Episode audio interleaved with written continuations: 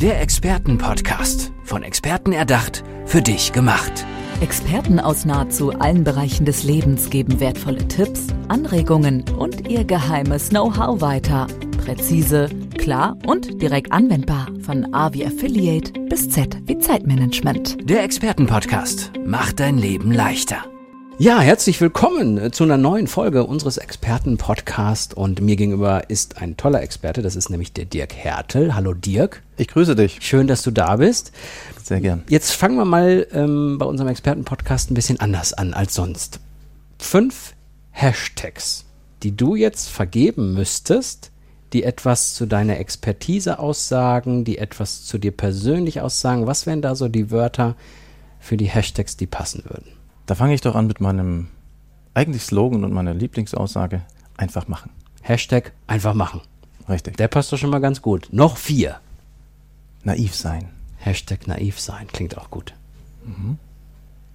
Ja, man muss ein bisschen. Weniger überlegen. denken, mehr tun. Hashtag weniger denken, mehr tun. Hilft mir übrigens auch sofort zu wissen, was du so machst. Ich kann es mir mhm. schon so grob vorstellen, bin gleich sehr mhm. gespannt, wie du die Dinge ausführen wirst. Nächster Hashtag wäre Be stupid enough. Ja, auch sehr gut. Und noch ein letzter. Fällt dir noch spontan was ein? Don't talk, just do. Auch gut.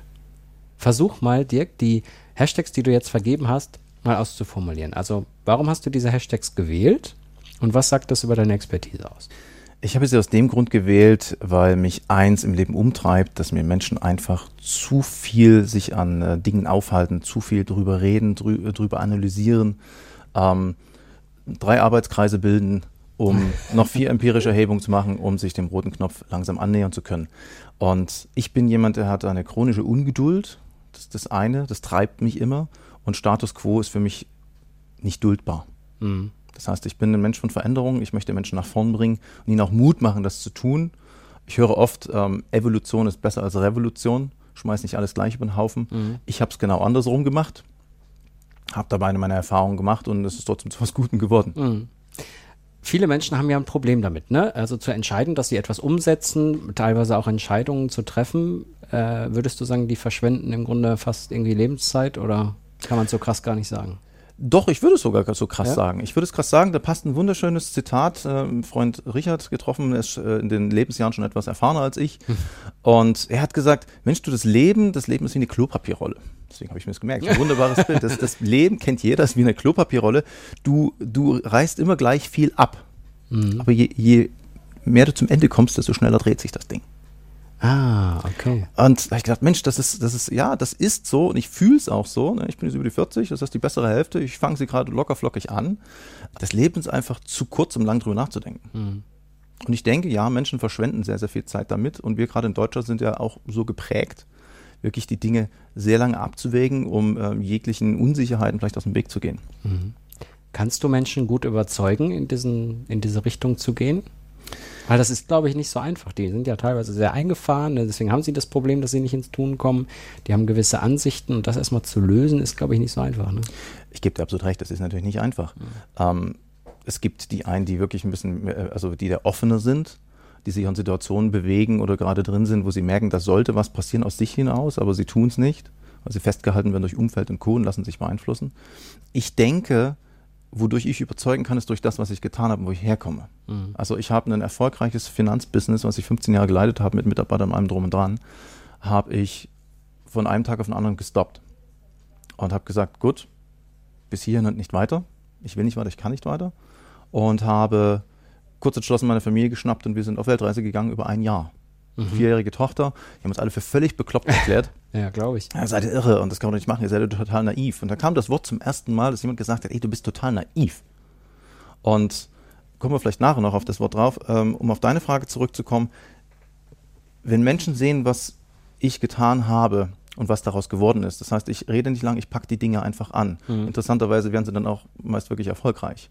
Ne, nachdem wir wiedergekommen sind, sind wir aus der Stadt weggezogen, haben bewusst wunderbare Wohnlage aufgegeben und sind aufs Dorf gezogen, haben uns einen fast 300 Jahre alten Bauernhof gekauft und haben gesagt, so, Finanzplaner war nett, Bauer jetzt. Mhm. Wir machen das jetzt einfach. Und im Nachhinein haben uns so viele Leute gesagt, Mensch, wir finden das total cool, was ihr macht. Und ähm, wir haben auch schon überlegt, aufs Land zu ziehen und wie ist denn das? Und wir haben schon so viel drüber diskutiert. Sag, ja, Merkt ihr was? Mhm. Ihr diskutiert immer noch drüber. Das Interessante ist, dass diese Menschen jetzt aber andere Schritte gehen, weil wir ein gutes Vorbild sind. Und Menschen kommen zu uns, sagen, Mensch, bei euch ist wie im Urlaub. Und wenn sie gehen, sagen sie oft, ich bin immer total inspiriert, wenn ich bei euch war. Mhm. Also ich glaube, es ist das Vorleben. Warum äh, hat derjenige als, das als naiv bezeichnet? Weil der Mensch an sich erstmal sagt, naja, das ist nicht, das ist nicht die Norm, so macht man das noch, noch normalerweise nicht. Oder warum war da so dieses, dieser, dieses Zitat, ihr seid naiv? Das Zitat naiv kam nicht nur da, das kam später bei dem Bauernhof noch viel stärker. Ah, okay. Nach dem Motto, habt ihr euch mit, Tie- äh, mit Viehhaltung beschäftigt? Nein. Wisst ihr, wie, wie, wie Gemüsewirtschaft oder wie Anbau funktioniert? Nein. Habt ihr einen konkreten Businessplan gemacht? Ja. Ah, super. Der heißt Anfang. okay. Also wir hatten keinen. Und ich denke, dieses Naiv, also bei mir kam das erstmal ein bisschen komisch an, das Naiv. Ja, weil Naiv ist aus meiner Sicht auch äh, negativ besetzt. Und ich habe auch gedacht, was, was heißt das jetzt eigentlich? Was meint er jetzt damit? Und fühle ich mich jetzt komisch oder was ist das? Und ich habe mal ein bisschen reingeguckt, was naiv eigentlich bedeutet. Und wenn man mal einen Duden aufschlägt, dann sehen wir, naiv kommt aus dem Französischen. Und bedeutet nichts weiter als eine direkte, unvoreingenommene, unkritische Sichtweise und Denkweise. oh, also ist es eigentlich gar nicht so negativ besetzt, Richtig. wie man es so kennt. Genau, und ich habe hab mich gewundert, warum ist das dann so negativ besetzt? Mhm. Ist Komisch, dann stand da auch noch, es ist der natürlich Aufrichtige. Mhm. Kant hat zum Beispiel schon geschrieben, der Naive ist der ursprünglich natürlich Aufrichtige. Genau, der hat das so geschrieben. Mhm.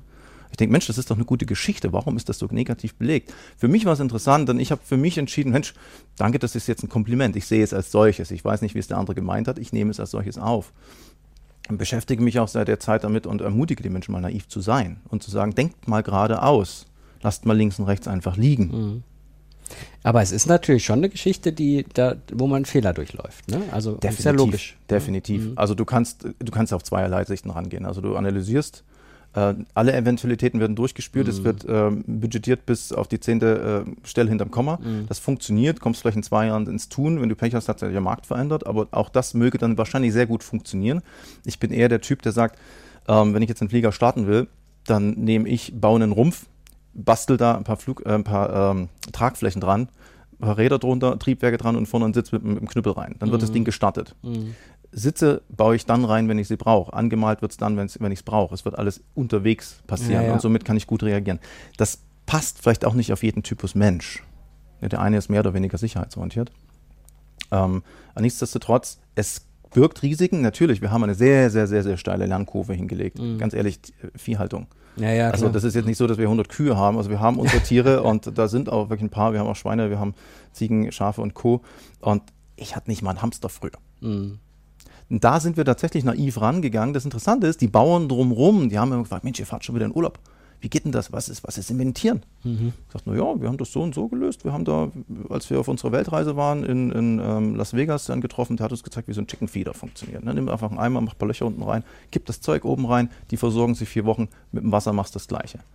Ich muss mich nicht kümmern. Also wir haben uns quasi auch ähm, geschworen, wir werden uns nicht zum Sklaven des Hofes machen. Aber wir haben natürlich Fehler gemacht. Definitiv. Nur jetzt weiß ich umso besser, wie es funktioniert. Ja, und es ist ja auch so eine unvoreingenommene äh, Herangehensweise, ne? Weil man sich nicht so, was, wie geht das, wie machen die anderen das, wie geht das? Man ist ja auch unvoreingenommen und versucht seine Lösung dafür zu finden, im bestmögliche, ne? Richtig, und ich glaube, das ist, ist ein ganz wichtiger Punkt. Es schult eine Lösungs- und Ergebnisorientierung. Ja, das, dieses, ich mag diesen Spruch so gern, dieses, äh, was die, was die ähm, Amerikaner so schön sagen, dieses Be stupid enough to press the button. Also das heißt, leg einfach los und mach. Und was ich vorhin schon sagte, wir Deutschen, ne, wir bilden erstmal einen Arbeitskreis und machen ein paar empirische Erhebungen, wie wir uns dem Button vielleicht nähern könnten, damit ja nichts schief geht. Warum ist das wohl bei uns? Ich meine, ist es anerzogen oder Evolution oder? Evolution kann ich nicht nachvollziehen, anerzogen vielleicht. Wir sind eine sehr, sehr sicherheitsorientierte Gesellschaft und es ist aber auch interessant, dass, äh, wenn du das gerade aufgreifst, als wir von unserer Weltreise zurückgekommen sind, habe ich äh, meinen Blog mit einem Eintrag beendet. Da hat meine Mutter gesagt, das kannst du doch so nicht schreiben. ich so, doch, das mache ich jetzt so, weil ich empfinde es so. Und in drei Wochen äh, bis vier Wochen sind wir wahrscheinlich wieder so weit reingerutscht, als dass ich es gar nicht mehr so merke und empfinde. Und es war nicht, es war jetzt nicht sehr positiv über Deutschland. Wir pauschalisieren jetzt mal Deutschland, wir können das natürlich nicht über den Kamm scheren für alle Menschen. Nichtsdestotrotz gibt es eine grobe Richtung. Und was ich dort festgestellt habe für mich und empfunden habe, dass Deutschland hat keinen Mut. Keinen Mut. Ich hatte die Empfindung, dass die Menschen hier sehr auf Sicherheit orientiert sind, weil sie auch nicht die Verantwortung übernehmen wollen, wenn Dinge mal nicht ganz gerade laufen. Mhm. Sagen, und nicht sagen, Mensch, wenn es jetzt mal schief geht, ich stelle für gerade, ist in Ordnung, ich habe es entschieden, das ist jetzt so, wir machen das so, Punkt. Mhm. Ich denke, Mensch, wir könnten schon so viel erreicht haben, nicht nur in Deutschland, auch in der Welt, wenn wir nicht so viel reden würden, sondern einfach mal ins Tun kämen. Und die Dinge ergeben sich dann auch schon. Mhm. Und vielleicht merken wir auch, das war gar nicht die richtige Richtung, aber daraus ergibt sich noch was anderes. Und das sind Dinge, die wir uns aus meiner Sicht extrem vergeben. Mhm. Ja, mal ganz ehrlich, also eine naive Entscheidung zu treffen, mal zu sagen, ich denke jetzt mal ganz geradeaus, lasse alles andere außen vor, bin völlig unvoreingenommen. Natürlich birgt es Gefahren, definitiv. Aber nur durch die lernen wir. Ne, Wir lernen durch Fehler Ja. und nichts anderes. Und viele Menschen bleiben aus meiner Sicht einfach stecken, weil sie sich viel zu sehr in ihrem Dunstkreis bewegen.